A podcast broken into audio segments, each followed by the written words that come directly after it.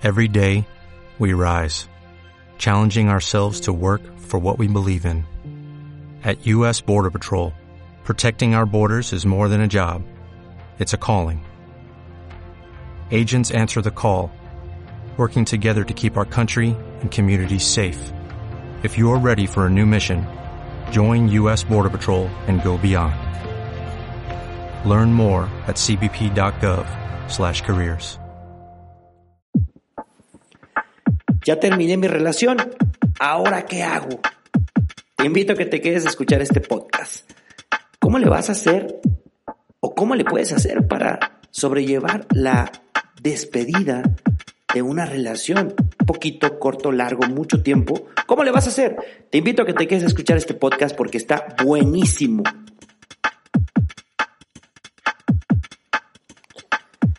Bienvenidos conscientes, ¿cómo están el día de hoy? Les saluda su amigo Fabián Delgadillo. Ya saben, pues soy psicólogo. El día de hoy tenemos un temazo, muchachos. Tenemos un tema padrísimo. Ya terminé mi relación. Ahora, ¿qué demonios hago? Y entonces, esa es la pregunta del millón.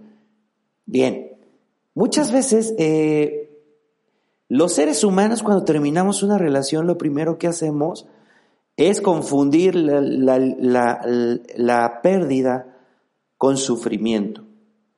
Hay, dos vertientes. Hay quien sufre y hay quien se va al libertinaje o a la libertad, ¿no? O sea, no, no que tiene que ser así a fuerza, pero muchas veces se maneja de esa, de esa naturaleza. Entonces, yo lo que te puedo decir es, vamos a tocar tres vertientes. La primera, la vertiente del dolor. La segunda, la vertiente del libertinaje. Y la, la tercera, que es para mí la más sana, la de la retrospectiva o el feedback que de pronto tienes que hacer cuando terminas una relación. Bueno, para mí eh, el hecho de que tú termines una relación es muy sano, pero ¿sabes qué pasa? Que las relaciones siempre se terminan y es muy raro cuando son consensadas, cuando ambas partes están conscientes de que quieren terminar. Siempre hay una ruptura porque un lado o el otro no quiso que funcionara. Entonces, vamos a hablar del tema del dolor. ¿Cómo afrontas el dolor? ¿Cómo, cómo, qué hago? ¿Me quedo en el dolor? ¿Me quedo estancado? ¿Me quedo atorado? ¿Me quedo atorada? ¿Qué hago cuando termino una relación? ¿Me tengo que quedar ahí? No. A ver, yo, yo escuché en alguna ocasión esta frase que me gusta mucho. Dicen que el dolor es natural, ¿no? El dolor en el ser humano es natural, porque si tocamos algo caliente nos quema, si nos, eh, si, tenemos una pérdida nos duele.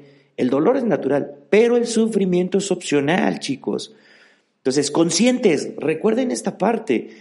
Eh, el sufrimiento es cuando sigues atascado y aferrado a estalquear, a seguir con canciones, que te pones a la banda no sé qué, te pones eh, las canciones rompe y rasga durísimo, eh, guardas, sacas toda la caja de recuerdos y la tienes en tu cuarto y empiezas a esculcar y empiezas a, ver las fotos y estalqueas sus fotos y te metes en el tema de la, del, rollo fotográfico de tu galería y empiezas a, a decir, ¿no?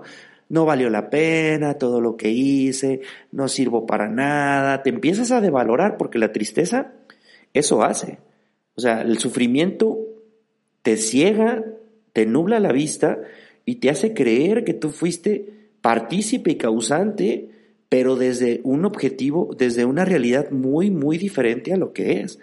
Entonces, si tú estás en este momento sufriendo por una pérdida, ¿cómo le puedes hacer para salir del dolor? Primero que nada, necesitas hacer un alto y entender que para que una relación funcione se necesitan dos seres humanos. ¿Sí? Dos personas. Dos personas que las cuales tienes que entender que ambas venían dotadas de diferentes cosas las dos. Tú venías de un círculo biológico, de una familia biológica muy diferente a la que él o ella venía. O sea, entendamos eso, somos diferentes, venimos de un lugar diferente y la neta, pues era muy complicado que embonáramos. Segundo punto que tienes que analizar. no fracasó tu relación. Lo que, lo que realmente pasó fue que no funcionó la forma como la estaban llevando. Pero Fabián, es que a mí me puso el cuerno, es que a mí me engañó. Ok, ok, ok, ok. Bueno, no funcionó tu expectativa que tú tenías de esa relación y tú sientes que fue agresión hacia ti y no fue una agresión hacia ti, fue una decisión que esa persona tomó respecto a la relación. Tus percepciones o tus creencias de una relación siempre son diferentes a las creencias de esa persona. Solo quiero que te lo grabes así, que no, no confundas esas cosas. O sea, aquí entra un tema bien importante que no debemos de olvidar. Primero que nada, entender que tú como ser humano, en tu círculo biológico, círculo donde tú creciste, aprendiste conceptos muy tuyos y muy puros de qué quieres o cómo defines el amor, cómo defines una pareja, cómo defines una amistad, cómo defines qué sí, tus valores y demás. Y en base a eso construyes un arquetipo. Y en ese arquetipo que tú te planteas, escoges a la persona que si la escoges chaparrita, que si gordita, que si nalgoncita, que si con buena bubi, que, que si bien hacendosa, que si bien amorosa, que si bien cuidadoso, que si, que si muy trabajador, que si alto, que si caballeroso, que si me abre la puerta, que este es el bueno, que, que, que huela perfume, que use ropa de marca, que se bañe, que no esté hediondo. O sea, todo eso es el arquetipo, ¿eh? Todo eso. Entonces, tienes que preguntarte desde el sufrimiento, ¿qué fue lo que fracasó? ¿Mi relación? O el arquetipo que no cumplió con mis expectativas que yo quería. Primera, primera, primera realidad. Entonces, yo no te estoy diciendo que no te duela porque tenías planteadas o planteados sueños, anhelos, idealizaste cosas, pero para salir de la tristeza tengo que dejar de idealizar. Primero es lo primero, o sea, primero es eso. Número tres, que yo considero que tienes que revisar muy claramente, y me regreso a este punto es, ¿qué esperaba yo del otro? No, yo esperaba que nos hiciéramos viejitos, que tuviéramos una casa, yo ya me visualizaba mi trabajo con ella, visualizaba mis sueños con ella, mis metas con ellas o con él, pero resulta que donde trabajó conoció a alguien mejor y conoció a alguien, a ver, primero que nadie, nadie es mejor que tú ni nadie es peor que tú. Porque si tú crees que la relación funciona en base a quién es mejor o quién es peor, desde ahí estás equivocado o equivocada. Vuelvo al mismo punto de hace un momento. Tú eliges lo que tú quieres y lo que te viene bien. Y tú tienes muy clavado y muy centrado tus valores o tus situaciones. Si tu relación tronó por una infidelidad, tú fuiste fiel a lo tuyo y párale de contar. Si tu relación tronó por una falta de comunicación, también. O sea, ¿qué parte te tocó a ti de, esa, de, eso, de eso de ahí, no? Y lo vamos a ver un poquito más adelante. No se trata de encontrar culpables en la relación, se trata de visualizar para salir de esta tristeza y esta depresión, porque muchos están en depresión ahorita, bueno, no es que a mí, a mí se me hace como muy, muy, muy, muy dramático cuando dices, es que estoy devastado, estoy devastada por esta relación. Ok, devastado respecto a qué. Emocionalmente estoy hasta la madre, Fabián. Ok, está bien. Pero emocionalmente, ¿cómo? A ver, ¿qué tan fuerte emocionalmente estabas antes de entrar a la relación, durante la relación y después de terminar la relación? Si tú nunca hiciste ejercicio emocional para estar bien, ¿cómo esperas no estar devastado por una relación, por una pérdida. Y ahí es donde entra el punto. O sea, si tú nunca te cuidaste con esta parte, no esperes no sufrir, no esperes no estar triste. En cambio, si hubieses tenido un proceso de, claridad, un proceso de amor propio, de encuentro contigo mismo, de encuentro contigo misma, no estarías sufriendo como sufres hoy. ¿Sí? Entonces, ¿cómo salgo de la tristeza? Entendiendo que no fue mi culpa, que la decisión la tomó él o, la tomé yo, pero no me voy a responsabilizar de las emociones del otro, ni me voy a responsabilizar de, de las consecuencias del otro. Me voy a responsabilizar de lo mío, de lo que me toca a mí. Y va por ahí, ¿no? La segunda parte que yo quería tocarte de, de, no, ya terminé mi relación, ¿ahora qué hago? Error que cometemos, aparte del, estar en la tristeza, ¿no? Y estar en, la, en el sufrimiento. Si, hago un paréntesis, si tú estás en el sufrimiento y sigues estalqueando y sigues viendo fotos y sigues teniendo recuerdos y sigues teniendo esta parte, aguas, aguas con esa parte, porque sigues esperanzando en que vuelva o esperanzada y esta etapa ya se cerró por uno o por otro lado hasta que no lleguemos a la conciliación, que esa te voy a hablar un poquito más adelante de ella. Me regreso entonces al punto. La otra parte, como manejamos la separación, es el libertinaje. Y libertinaje para mí no estoy hablando temas moralistas, estoy hablando en el libertinaje de que te agarras la fiesta, te agarras la salida, te agarras el antro, te agarras el desmadre, te agarras las amigas, te agarras la peda, te agarras las drogas, te agarras a comer, te agarras a bailar, exceso de trabajo, exceso de ejercicio. O sea, eres excesivo en todo. ¿Por qué? Porque es la única manera que aprendiste de cómo sobrellevar o, o sopesar una pérdida. Pero en casa nunca te enseñaron a, o bueno, te voy a explicar, de tus aprendizajes de dónde vienen, de casa. Si en casa nunca te enseñaron a que era bueno tener eventos trágicos en la vida y los podías sobrellevar, pues ahora que eres adulto no sabes cómo sobrellevar un evento catastrófico como este, un evento doloroso. Si en casa nunca te enseñaron que morir era normal y era una condición humana y era y, cuando alguien moría en casa era un sufrimiento tremendo y los tíos agarraban la peda de dos, tres días con la banda, que lejos de ser un funeral se agarraba como peda larga nada más. O sea, eso es lo que tú fuiste aprendiendo. Tú pregúntate en este momento, ¿cómo aprendiste a manejar el dolor en tu vida? ¿Cómo aprendiste a manejar la separación? Si en casa tú tuviste un papá y una mamá que se mintieron, que se engañaron, que el papá le ponía el cuerno a la mamá y mamá lo seguía perdonando y mamá le seguía dando eh, la oportunidad a papá por el, por el, por la justificación de es que lo hago por mis hijos, tú aprendiste que te pueden hacer daño y, y, no aprendiste a soltar y a terminar una relación sana. Aprendiste a estar en el malestar, aprendiste a estar en el conflicto. Entonces hoy, cuando terminas una relación, te vas al desmadre y te vas al cotorreo y al exceso porque no quieres enfrentar la parte que duele, porque nunca te enseñaron que algo dolía. Este es como el, el, extremo del, del, del sufrimiento.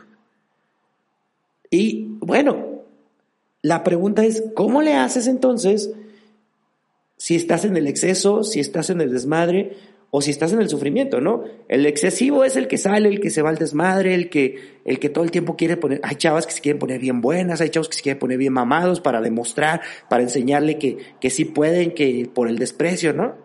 Hay chavos que no se quieren parar, que no quieren, que quieren estar dormidos todo el día, chavas que quieren estar dormidas en la depresión, con sus cobijas, comiendo helado, viendo películas, apapachando su malestar.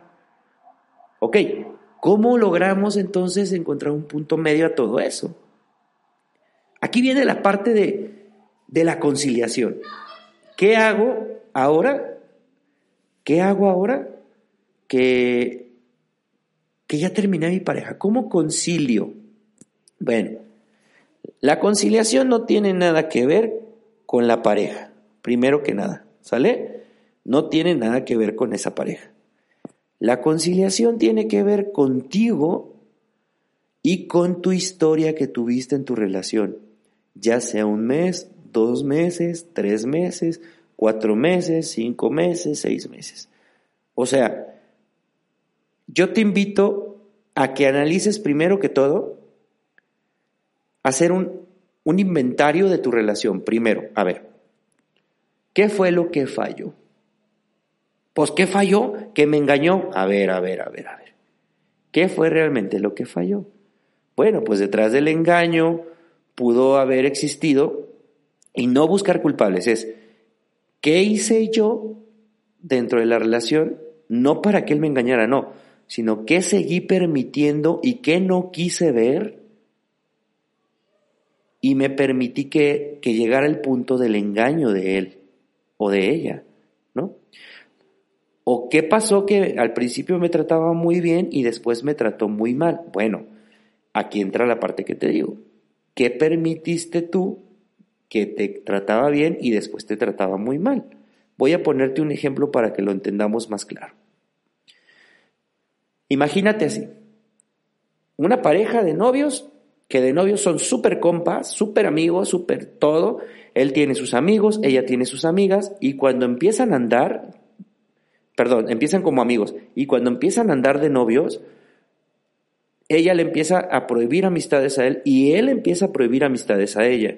Ella, cuando ya se vio que sí le permitieron celarlo, crece su celo, en él también crece el celo, y entonces empieza, no con las amistades, empieza a stalkearse, empiezan a prohibirse números, a prohibirse personas, a prohibirse amistades.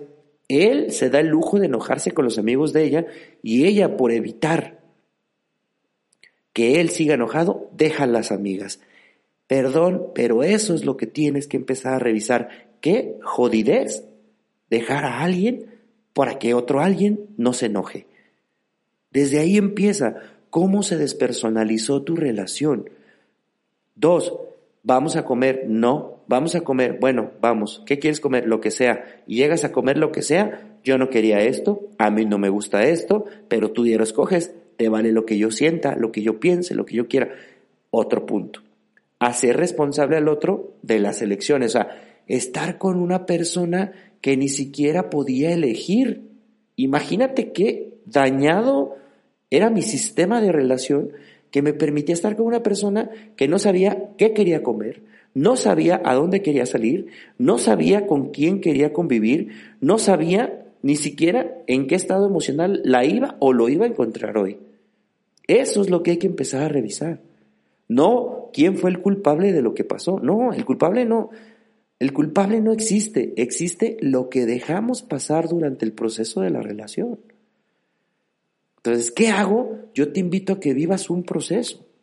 Te invito a que te conozcas, a que conozcas qué pasó en tu relación, pero sobre todo a que conozcas qué pasó detrás de bambalinas, detrás de la relación, y qué aportaste tú y qué aportó él. Porque todo parte desde la comunicación, el cómo se hablaban, el cómo se comunicaban, el qué se prohibían, el qué estaba permitido y qué no estaba permitido, el todo eso lo tienes que empezar a revisar. Entonces, yo te invito el día de hoy, en este podcast, a que, mi querido consciente, te metas de lleno a estos procesos que has tenido con parejas que siempre terminan igual, ¿no? Que casi siempre terminan de la misma manera que te encuentras a la misma chava, que te encuentras al mismo chavo, solo con diferente cuerpo, diferentemente, pero sigue siendo las mismas conductas, las mismas características. Y aquí es donde entra esta pregunta. ¿Por qué escojo a la gente igual? ¿Por qué sigo escogiendo al mismo personaje solo con diferente ropa, con diferente cuerpo? Y es este introyecto el que debemos de descubrir en ti. Entonces yo te invito y como, como aporte te quiero dejar, hay un libro bien padre que se llama La pareja para lo que me alcanzó. Creo que sí se llama así lo encuentras en PDF, lo encuentras en una librería. Métete de lleno, empieza a encontrar qué es lo que atraes tú psicológicamente y qué es lo que te gusta psicológicamente en alguien, porque caras vemos y trastornos no sabemos, mis queridos conscientes. y así que el día de hoy, pues, te comparto este podcast, espero que te haya gustado, sé que es muy breve, pero me gusta hacerlos más cortos para que sigas visitando mis podcasts y recuerda, el conocimiento es gratis. Si quieres seguir mis redes sociales, solo búscame como psicólogo Fabián Delgadillo, Facebook, Instagram o demás redes sociales. Consciente, mi querido y estimado consciente, yo me despido y no olvides dejarme tus preguntas, tus dudas, hacerme comentarios y espero que puedas compartir este podcast. Que tengas un excelente día y estamos en contacto. Hasta pronto. ¿Te preocupas por tu familia? Entonces, ¿por qué darles solo huevos ordinarios cuando pueden disfrutar de lo mejor? Eggland's Best, los únicos huevos con ese delicioso sabor fresco de granja, además de la mejor nutrición, como 6 veces más vitamina D, 10 veces más vitamina E y 25% menos de grasa saturada que los huevos regulares, además de muchos otros nutrientes importantes. Así que, dales los mejores huevos. Eggland's Best, mejor sabor, mejor nutrición, mejores huevos.